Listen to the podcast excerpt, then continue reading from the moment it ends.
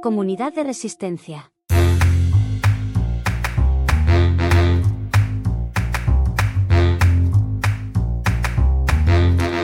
Nos resistimos a la velocidad, la violencia y la manera irreflexiva de vivir que dominan en la sociedad. Hoy nos visita Pamela de la Barra.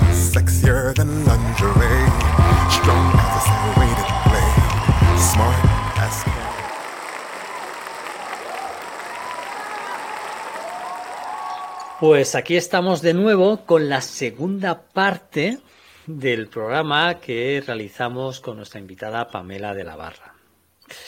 Un programa que tuvimos que dividir en dos porque fuimos demasiado ambiciosos. Queríamos hablar tanto de la salud mental en las organizaciones como de la importancia del currículum vitae. Y no dio para tanto. Así que hoy, ahora, aquí, tenemos ya la segunda parte de esta invitación que dimos a Pamela de la Barra para que asistiera a la comunidad de resistencia. Hola Pamela, ¿qué tal? ¿Cómo estás? Bienvenida de nuevo. Hola, hola. Hola, hola Héctor, aquí estamos de nuevo.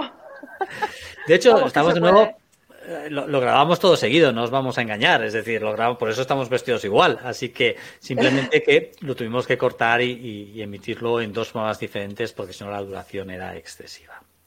Así que, bueno, aquí estamos de nuevo y esta vez para hablar sobre el currículum. El currículum vitae, el CV, el CV, el como lo queráis llamar. Es decir, y lanzábamos una pregunta de entrada, es, ¿es el currículum vitae un lastre cuando postulas a un trabajo o es realmente una oportunidad de poder dar valía a tu experiencia? Porque realmente hay veces que nos preguntamos si, si está valiendo el CV para algo. Es decir, lo, preparas con cariño, con dedicación, pero luego lo comentas con algún experto y dice que esto está mal, que lo tienes que cambiar, hablas con otro experto al cabo de un tiempo y te dice que también esto de aquí está mal y que lo tienes que cambiar, y luego resulta que cuando vas a la entrevista te preguntan tu perfil de LinkedIn. Entonces, ¿qué pasa con el CV? ¿Realmente el CV es útil o no es útil en nuestra búsqueda de trabajo? Oye, pasan tantas cosas, Héctor, con el, con el CV. Eh, a ver, ¿cómo, cómo te lo explico? Una, una, eh, una de las cosas, bueno, es la formalidad, la formalidad del CV. Efectivamente, se sigue solicitando el CV como documento histórico de quién eres tú, etcétera, etcétera, qué es lo que has hecho en tu vida laboral, eh, cuánto has durado en cada trabajo, etcétera, etcétera, ¿no? Elementos de observación de ese tipo. Eh, que sirve, sirve, ¿sí?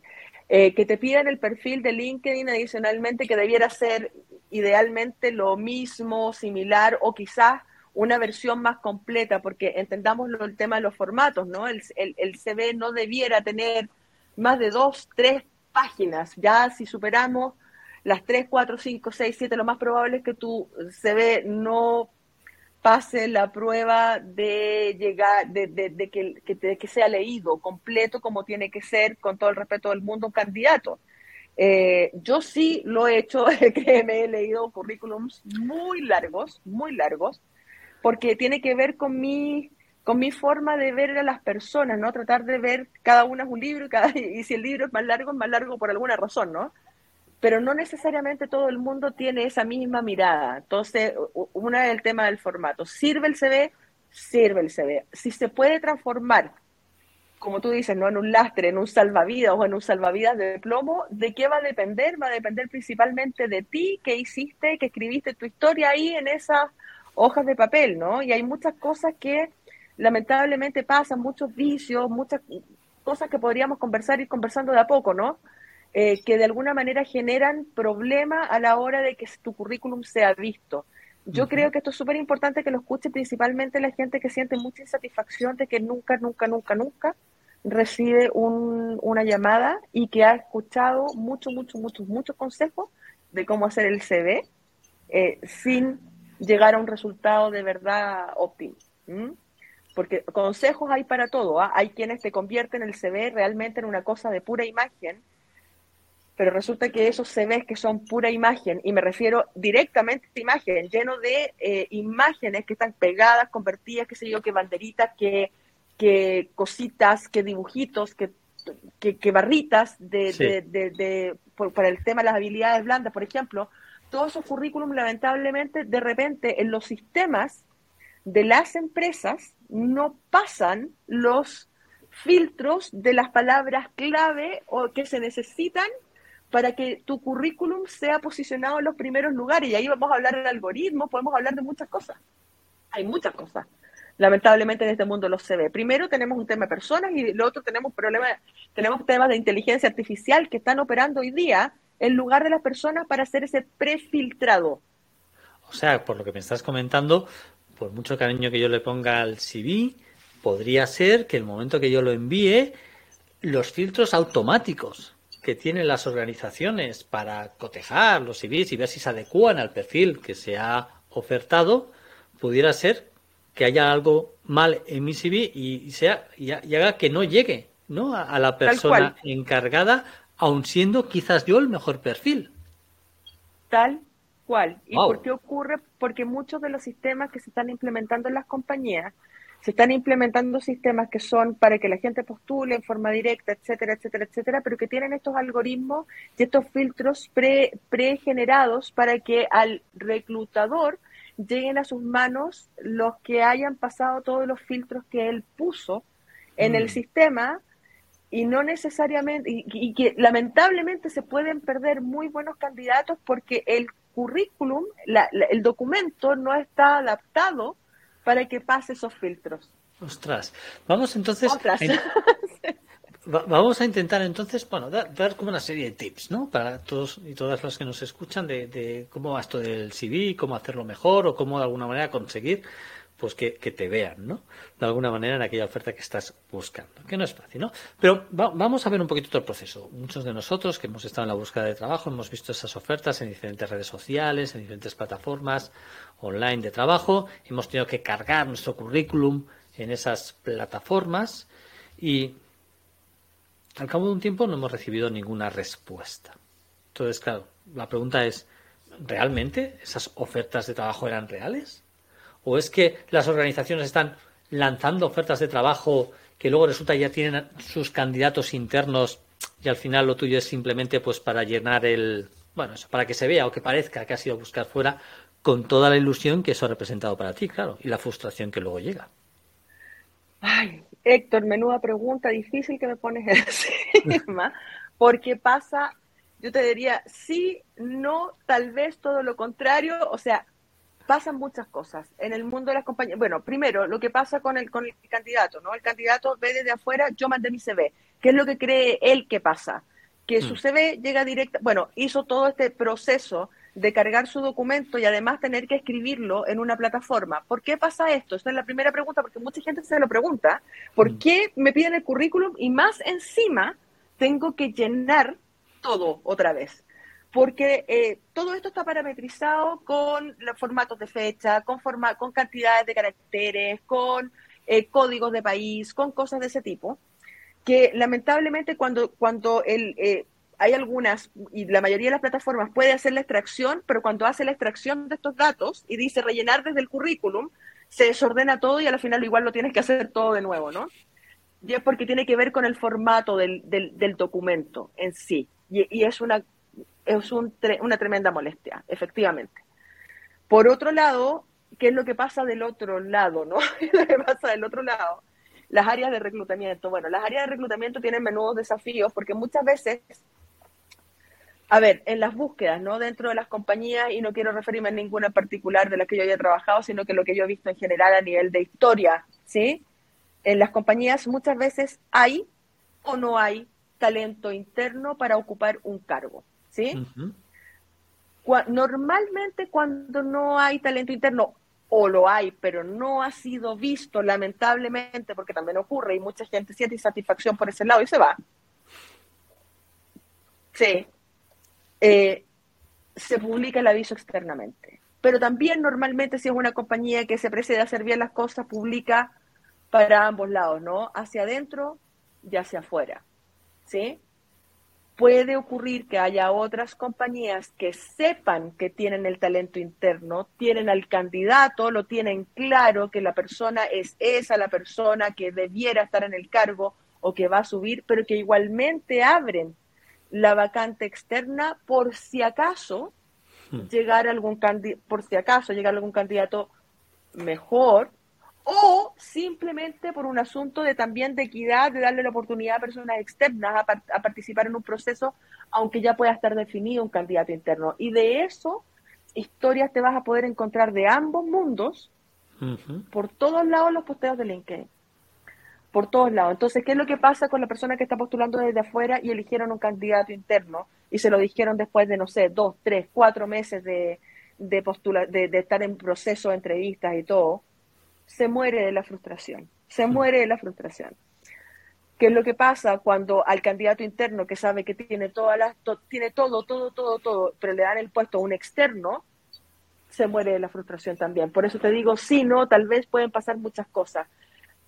Hay ocasiones en que muchas veces ni siquiera están los presupuestos asignados para un determinado cargo, un nuevo cargo, por ejemplo, pero, pero muchas empresas lo publican igual para tener la base de datos antes y después el presupuesto nunca se asignó. Esas son las típicas eh, contrataciones congeladas, ¿no? O sea, son los típicos procesos congelados que nunca llegaron a ninguna parte y que también producen mucha frustración. Hay de todo esto. En esto es una ensalada realmente. Y es súper interesante porque ahora estoy viendo la visión o, no, no, cómo se ve desde el otro lado, ¿no? Yo siempre he estado, pues, la visión del que busca trabajo, pero no del que está analizando todos los perfiles, ¿no? Y en eso tú tienes muchísima experiencia. Y luego te voy a pedir que nos digas, que nos comentes alguna anécdota de todas estas experiencias que tienes en el mundo de revisar currículums. Pero antes de nada, muy bien, entonces está visto que el currículum sí o sí hay que hacerlo y hay que hacerlo bien porque es, útil, de alguna manera u otra es útil. Y también por lo que has comentado hay que tener tu perfil de LinkedIn, que parece ser es la red social por excelencia en la búsqueda de trabajo, pues también actualizado y que evidentemente tengan sintonía, que el currículum no diga una cosa y tu perfil de LinkedIn diga otra, ¿no? O si tu perfil de LinkedIn dice otra, pues de alguna manera el por qué, ¿no? O sea, tiene que tener una cierta lógica. Muy bien. Entonces, el currículum, ¿cómo tiene que ser? Tú en el currículum tienes que poner tu orientación sexual, tienes que poner tu sexo, tienes que poner tu foto, tienes que poner tu fecha de nacimiento. Es decir, ahí, hay muchas cositas. En algunos sitios, en algunos procesos te lo dejan muy claro. No foto. O te dejan muy claro. No pones fecha de nacimiento, ¿no? Porque ya quieren dejar encima de la mesa claro que para esta posición da igual si eres guapo, si eres feo, da igual si eres mayor, si eres joven, lo único que se mira es tu experiencia en ese sentido. Pero, ¿cuál es la realidad en mayor grado? Uy, a ver, la realidad es la realidad es que va a depender de la normativa de cada país. ¿ah? Por lo menos acá, yo te digo lo que pasa acá en Chile. Acá en Chile no se pueden colocar, no se pueden colocar o pedir datos. Por ejemplo, en un aviso, vámonos a lo básico, desde el momento en que se empieza a reclutar, ¿no? En el aviso no debieran ir condiciones tales como un sexo elegible y a veces hay que tener mucho cuidado porque la gente no coloca un sexo en particular, decir, busco o un género, busco hombre o mujer, hmm. ¿sí? Pero sí colocan, busco jefa de producción. Entonces no tratan, de no discriminar, pero hmm, ahí está. hay que ir jefe o jefa, porque hmm. ahora ya jefe no es genérico, por lo tanto es jefe o jefa de producción. Eh, luego, eh, rangos etarios. Colocar rango etario pecado mortal. O sea, discriminación, eso ya es, y podemos, y ese podría ser otro capítulo, hablar del tema de la edad, ¿no? El, el, rango etario tampoco. Sin embargo, sin embargo, ojo, porque el currículum sí puede delatar, aunque tú no pongas tu rango etario, en qué rango etario estás, por lo menos entre los 40 y los 50, entre los 30, los 20 y los 30, etcétera, ¿no? Y después te explico cómo. Eh, luego, el tema de la foto tampoco puede ser exigida acá en Chile. El tema de la foto. Ahora, ojo, hay un rango etario al que la foto le puede jugar a favor en vez, en vez de contra. Y eso ya también te lo voy a contar. ¿Sí? y que tú lo, pero son cosas que pasan, no son consejos que vas recibiendo y que efectivamente tienen razón, porque ya vamos a ir punto por punto, ¿no? Eh, cosas que no debieran solicitarse en, en, el aviso son todas esas, ¿no? Son todas esas, ni género, ni religión, nada que pueda ser tomado como algo discriminatorio y que eventualmente le pudiera costar una demanda por discriminación a una empresa. ¿Sí? Eso no debiese ir. ¿Ya? eh, sí debiese ir, por ejemplo, años de, años de experiencia laboral en un determinado mercado, por ejemplo. Y ahí es donde empieza el tema del lastre, ¿no? Porque mm. tú dices, ok, ok, no tengo 15 años de experiencia en el rubro, o no, 10, 5 años de experiencia en el rubro minería, pero lo que yo hago es transversal, pensemos en mí, ¿no? Recursos humanos transversal a muchas empresas, las relaciones laborales son más o menos similares en todas las empresas y a lo mejor pude haber tenido una pasada por la industria de la construcción o las telecomunicaciones donde los sistemas de seguridad laboral, etcétera, son muy similares pero muchas veces se colocan estos eh, cortafuegos, digamos, llamémoslo así, de que quiero a la persona que ojalá sea plug and play, que venga de la misma industria, etcétera, sin darse cuenta que se están perdiendo talento poderosísimo, hmm. poderosísimo de otras industrias y que pueden traer muchas mejores buenas prácticas por no, por tener este, este sesgo de que tengo que venir de la misma industria. Lastres, pequeños lastres, ¿no? No sé si contesté tu pregunta por ese lado, Héctor. Sí, sí, sí, sí. La, contestaste, la ampliaste, de hecho, ¿no? Eh, has comentado lo que no debería tener, ¿no? Pero que sí debería tener, ¿no? Es decir, has comentado la experiencia. La experiencia y los estudios, todo lo que has estudiado, al final también es un dato de la edad que tienes, porque al final, según cuando has acabado la carrera universitaria o tus estudios o tu primer trabajo, ya estás dando un rango de edad, ¿no? Pero entonces, ¿realmente tenemos que poner todo lo que hemos hecho o tenemos que poner nuestros últimos 10 años? ¿Qué, qué, qué, nos aconsejas? Yo aconsejaría hacer, tener, tener varios CVs. O sea, mm. y tener CVs segmentados por el tipo, porque a ver, yo, yo, lo primero que digo es, no busques, no busques trabajo en lo que caiga. Trata de buscar trabajo en lo que tú sientas que tú eres un aporte real y donde y al tipo de industria que tú quieras ir. ¿Sí? No busques en cualquier cosa. Y tampoco mandes tu currículum a cualquier cosa y, y, y, y no adaptarlo, ¿sí? Porque hay empresas que buscan un determinado tipo de valor que tú tienes y otras empresas buscan otro determinado tipo de valor que tú también tienes. Y lamentablemente si mandas un currículum genérico pasa a formar, eh, no es diferenciador. Yo hmm. siempre recomiendo tener más de uno dependiendo del tipo de industria o el tipo de trabajo al que estás postulando para mostrar cuál es tu valor, pero real, real, real, y cómo le vas a solucionar el problema a esa empresa en particular con esto que tengo acá. Entonces ahí yo te digo, sácale, sácale, réstale todo lo que no aporte valor a ese aviso, a esa empresa, sácaselo y deja únicamente lo que es importante para solucionar el problema a esa empresa y lo otro agregarlo como un dato de la causa adicional, pequeñito, pero no darle toda la prioridad a todo, porque en, el todo se pierde, ¿no? Se mm. pierde cuál es puede ser tu real valor para una determinada compañía. O sea, que si no ya teníamos bastante trabajo en buscar empleo, en rellenar todas esas eh, plataformas internas de las organizaciones, tenemos que adaptar también nuestro currículum a cada uno de los perfiles o cada una de las ofertas a las que nos vamos a presentar. Tal cual. Y, qué pasa con la, con la, con, la, carta que acompaña muchas veces al CV? Mira, la carta de presentación, yo me he dado cuenta que muchas veces la carta de presentación en ciertas compañías es importante, pero en la mayoría ya que está siendo dejada como de, como de lado. Eh, yo te diría que las compañías que siguen eh, pidiendo la carta de presentación, que en el fondo es un pequeño resumen de cuál es el valor que tú puedes aportar también, porque eso es parte relevante. Eh, son la, la mayoría son empresas multinacionales, pero son multinacionales yo te diría anglosajonas, que siguen pidiendo esta carta de presentación. Yo no sé si en España, y ahí tú me puedes instruir mejor, siguen pidiendo la carta de presentación. Por lo menos acá, la carta de presentación ya prácticamente no se pide. Aquí, cierto es, ¿eh? las más internacionales aún te lo siguen pidiendo, de, de corte anglosajón, cierto, buena reflexión ahí. Y, aquí depende de la organización, pero se sigue pidiendo. ¿eh? Hay muchas organizaciones que te piden esa carta de presentación en la cual tú puedas convencerles de por qué tu perfil es el más adecuado para este puesto, ¿no? O cosas que a mí también me sorprenden.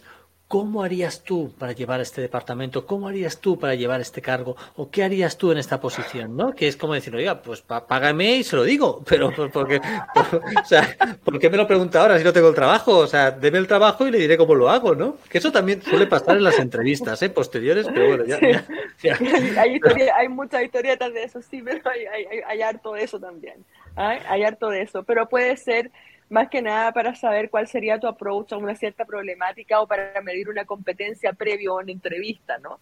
Pero cuando ya te están pidiendo que hagas un análisis de caso específico, muy específico, o te están pidiendo una solución específica para una problemática, yo diría, wow, está, un poquito pasado, ¿no? Está un poquito pasado. Sí, pero la carta de presentación lo que debiera lo que debiera mostrar es principalmente cuáles son tus competencias y cómo yo, candidato, voy a aliviar tus dolores eh, hoy día. ¿Mm?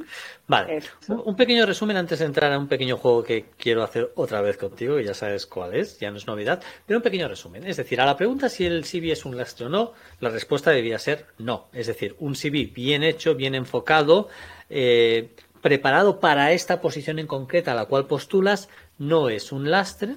Al contrario, sí que es verdad que tienes que tener cuidado en cómo lo presentas, es decir, porque al final tienes que tener en consideración que tu CV no va a ser analizado en primera instancia por una persona, sino por un programa. Con lo cual tienes que vigilar, pues que esa información que tienes, pues esté bien puesta, bien clara, bien explicada, para que sea fácil de reconocer el texto, la letra, em, las palabras que pones, etcétera, etcétera, ¿no?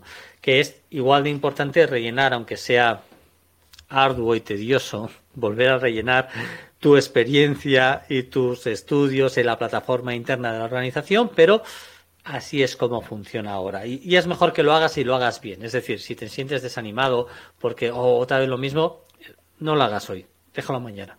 Déjalo mañana y, cógelo con ganas, porque si no va a ser imposible. Muy importante también tener perfil de LinkedIn adecuado y, de alguna manera que, tenga relación con tu con tu experiencia, con el currículum que vas a presentar. Y las cartas de presentación, pues en aquellos sitios donde los pidan, pues bueno, tienes que intentar también que sea lo más personal para esa posición y evitar las cosas genéricas que a veces cuesta, ¿no? Has hecho una reflexión muy interesante de no postular a todo y sino aquello que te interesa y enfocarlo si yo coloco todo genérico, sí, genérico, genérico, genérico, y lo que menos me gusta hacer, y por eso muchas veces te preguntan qué es lo que más te gusta hacer y qué es lo que menos te gusta hacer de tu trabajo, etcétera, etcétera, ¿no? Y resulta que tú postulaste a cualquier cosa, y lo que menos te gusta hacer, por ponerte un ejemplo, es el payroll, el tema de payroll en recursos. Ah, no, eso es lo que yo, a mí, a mí no me gusta hacer, etcétera, etcétera, etcétera. Pero si estás genérico y estoy postulando cualquier cosa, no vaya a ser que termines cayendo donde te toque ser solamente perro. Donde no te guste, que, que, luego es otra cosa. Es decir, el riesgo que tiene es que acabes haciendo algo que no te guste hacer. Claro, ese es el riesgo. Ese es el riesgo. Entonces, prepara tu currículum. Es prepara tu currículum para lo que tú. Prepáralos de tal manera que seas atractivo para esa empresa en donde tú quieres estar haciendo lo que tú quieres hacer, lo que es tu pasión, lo que, te, lo que realmente te, te gusta. ¿Mm? Eso es lo más importante, adecuarlo. ¿eh? Espero que lo hayáis pillado bien ahí, ese sentido, adecuarlo al máximo posible a lo que estás postulando. Eh, que iba a comentarte ahora, el juego, que se me olvidaba. vamos a jugar, vamos a jugar, Pamela, vamos a jugar ese juego de palabras. Y vamos a, ya sabes la dinámica, 10 palabras, después de cada palabra, tu reflexión, tu comentario, lo primero que se te pase por la cabeza respecto a esa palabra. He intentado que fueran lo más asociadas posible al mundo del currículum vitae. Vamos a ir. Primera palabra, empezamos. Experiencia. Tu historia de vida. Hmm. Igualdad. Necesaria. Pasado. Presente y futuro. Futuro. lo que te digo. ¿ah? Pasado y presente. Ah, muy buena. Senior. Expertise. Hmm. Senior expertise. Junior. Future expertise. Ah. Propósito. Uy, qué palabra. Corazón. Hmm. LinkedIn. Tremenda herramienta. Idiomas. Muy necesarios. Muy necesarios si quieres ampliar tu mundo. ¿Y formación? Formación. Eh, teoría, no necesariamente práctica. Teoría no necesariamente práctica. Muy buena. Práctica. Muy bueno, muy bueno, muy bueno, muy bueno. Muy bien. Para ir yendo hacia el cierre del programa, Pamela. Qué crítica, eh, ¿no? en tu experiencia de, de currículums, ¿qué es lo más, no sé, lo más raro que te has encontrado, lo que más te llamó la atención, algo lo más divertido que te ha ocurrido, no lo sé, ¿qué destacarías de tu experiencia asociada al currículum, eh, Vite? Uy, a ver, no quiero delatarme, ¿ah? no quiero delatarme con la cantidad de tiempo que esto ha pasado, porque yo partí en esto bien, partí en esto, esta es una historia, la, historia mía es larga en recursos humanos, pero mira, la historia, ok, hablemos del tema de, hablemos del tema de las fotos. Yo en algún minuto te mencioné que el tema de las fotos, sí, hay, hay, hay dos o tres pecados mortales que yo digo, bueno, uno, uno, el más mortal de todo es no mientas en tu currículum. No mientas, no mientas, di la verdad. Di la verdad en tu currículum. Si lo vas a mandar con foto, también di la verdad. ¿ah? Yo espero que la foto, o sea, lo que están viendo hoy día la gente, hoy acá en este video, sea parecido a la foto que tú publicaste en tu aviso de lo que íbamos a hacer, ¿no? Porque, claro, yo creo que uno de los temas complejos es cuando, y esto me acuerdo una anécdota particular con un directivo español acá en Chile. Así que vamos para allá. Que le cito una candidata X para un, para un cargo importante. y, me, y llega con el currículum en la mano y me dice, oye, pero eh, es que llegó otra persona. pero, yo le digo, pero ¿cómo? No me pude haber equivocado que haya llegado otra persona. No, a ver, déjame ver, ¿no? Yo confirmé con ella, ella es la persona que llegó, etcétera. Eh, o sea, el que debería haber llegado, llegó otra persona. Me dice, es que llegó otra persona, me dice. Y yo sé que no es tu culpa, pero es que la foto no es la persona que tú me mandaste. Ya. ¿Cuál es el tema? Aquí se reía mucho, ¿no? Y se reía mucho él ojo con los elementos discriminatorios, pero ojo también con mentir en tu foto. Lo ideal es que tu foto sea lo más actualizada posible y que represente más lo más posible. Si es que lo vas a mandar con foto, que ya hoy día nadie te lo exige, ¿sí?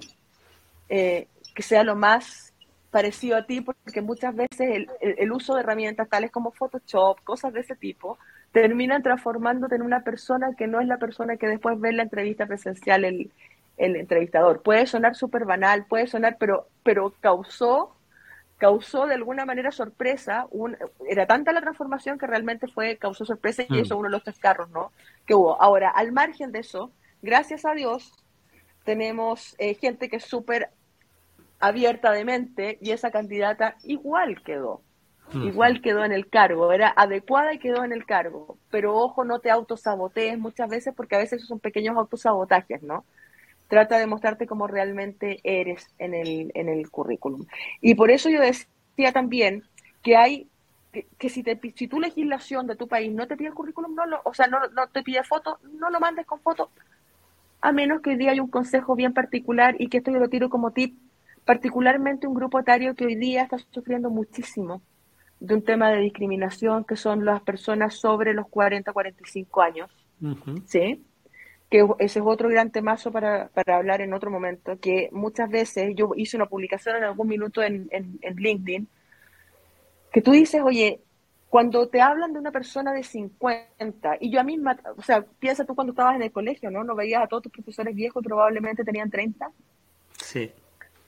Eh, es lo mismo que pasa cuando tenemos seleccionadores súper jóvenes, ¿sí? Que, que, se imaginan a una persona de 50 o a un auténtico a un anciano o a un auténtico vegestorio, un dinosaurio, llámalo como tú quieras, un dinosaurio, y se imaginan que, ese candidato ya está prácticamente fuera del mercado porque ya está en otra etapa de su vida, etcétera.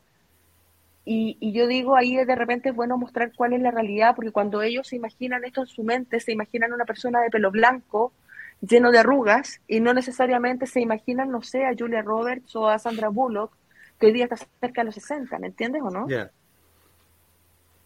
O sea, a veces, a veces la foto puede ser un boost para un cierto rango etario que se está viendo discriminado hoy día por sobre los 40 años y que entendámonos bien. Hoy día la gente está, recién, está siendo recién padre a los 30, 35, hasta 40 y ya los 40 te están declarando viejo, estamos, estamos, en, un pro, estamos en un problema. Entonces ahí yo quisiera hacer, sí, en un menudo problema. Sí. Menudo problema. ¿Mm? Y ahí yo digo conciencia a los seleccionadores, ¿ah? conciencia a buscar el potencial de todos los candidatos y no a discriminar, a buscar lo mejor. Sobre todo que las compañías hoy día están muy, y yo, en todas las compañías que he estado, muy, muy enfocadas en temas de diversidad e inclusión. ¿Sí? Otro, otro temazo, es decir, ahí ya se abre otra, otra, otra burbuja enorme para hablar en otro programa, sin duda, ¿no? Sin duda. Sí. Pues Pamela, vamos a dejarlo ya aquí. Creo que con, en, este programa hemos ya desgranado un poquito más la importancia del currículum, la importancia de verlo como una oportunidad, no como un lastre, de verlo como una oportunidad que tienes que enfocar en cada proceso de selección que hagas, que evidentemente los procesos son arduos, son pesados, que no siempre es oro todo lo que reluce, que muchas veces las ofertas pues no son ofertas que vayan a a concretarse en algo porque realmente es una oferta que hacen las, las, organizaciones pues para tener vaso de datos o no tienen presupuesto luego para poderlo realizar y se va a quedar en nada, pero que hay que seguir intentándolo, hay que seguir probando, hay que seguir actuando con ilusión y con ganas. Y si una tarde no tienes ganas de volver a enviar un currículum, de volver a rellenar la plataforma tu experiencia, no lo hagas esa tarde porque lo vas a hacer mal. Hazlo al día siguiente con ilusión y con ganas y con esa idea en mente de que ese puesto puede ser tuyo y cómo vas a aportar tú para ese puesto no rendirse. Retroceder nunca, retroceder nunca, rendirse jamás. Así de simple, solo para tomar impulso si vas a retroceder, nada más. Genial. Muchísimas gracias, Pamela, por estar una semana más en este programa doble de Comunidad de Resistencia. Ha sido un placer. Y a todos nuestros oyentes, a todos nuestros espectadores y espectadoras, ha sido un placer. Nos vemos en breve. No duden en contactar con Pamela de la Barra en LinkedIn, por eso digo todo completo su nombre, Pamela de la Barra, en su perfil de LinkedIn, que estoy seguro que les podrá echar una mano si les es posible, en su búsqueda de trabajo, consejos, etcétera, etcétera, en el mundo de los recursos humanos. Muchísimas gracias, Pamela. Cuídate, Héctor, que estés súper bien. Ya está. Que Dios nos junte de nuevo. Espero que sea pronto. Muchísimas gracias Pamela, nos vemos prontito y a todas y a todos, hasta la próxima aquí en Comunidad Resistencia. Nos vemos. I told my boys that I found the best woman around. She's so sweet to my fantasy treat. Uh, sexier than lingerie, strong as a serrated.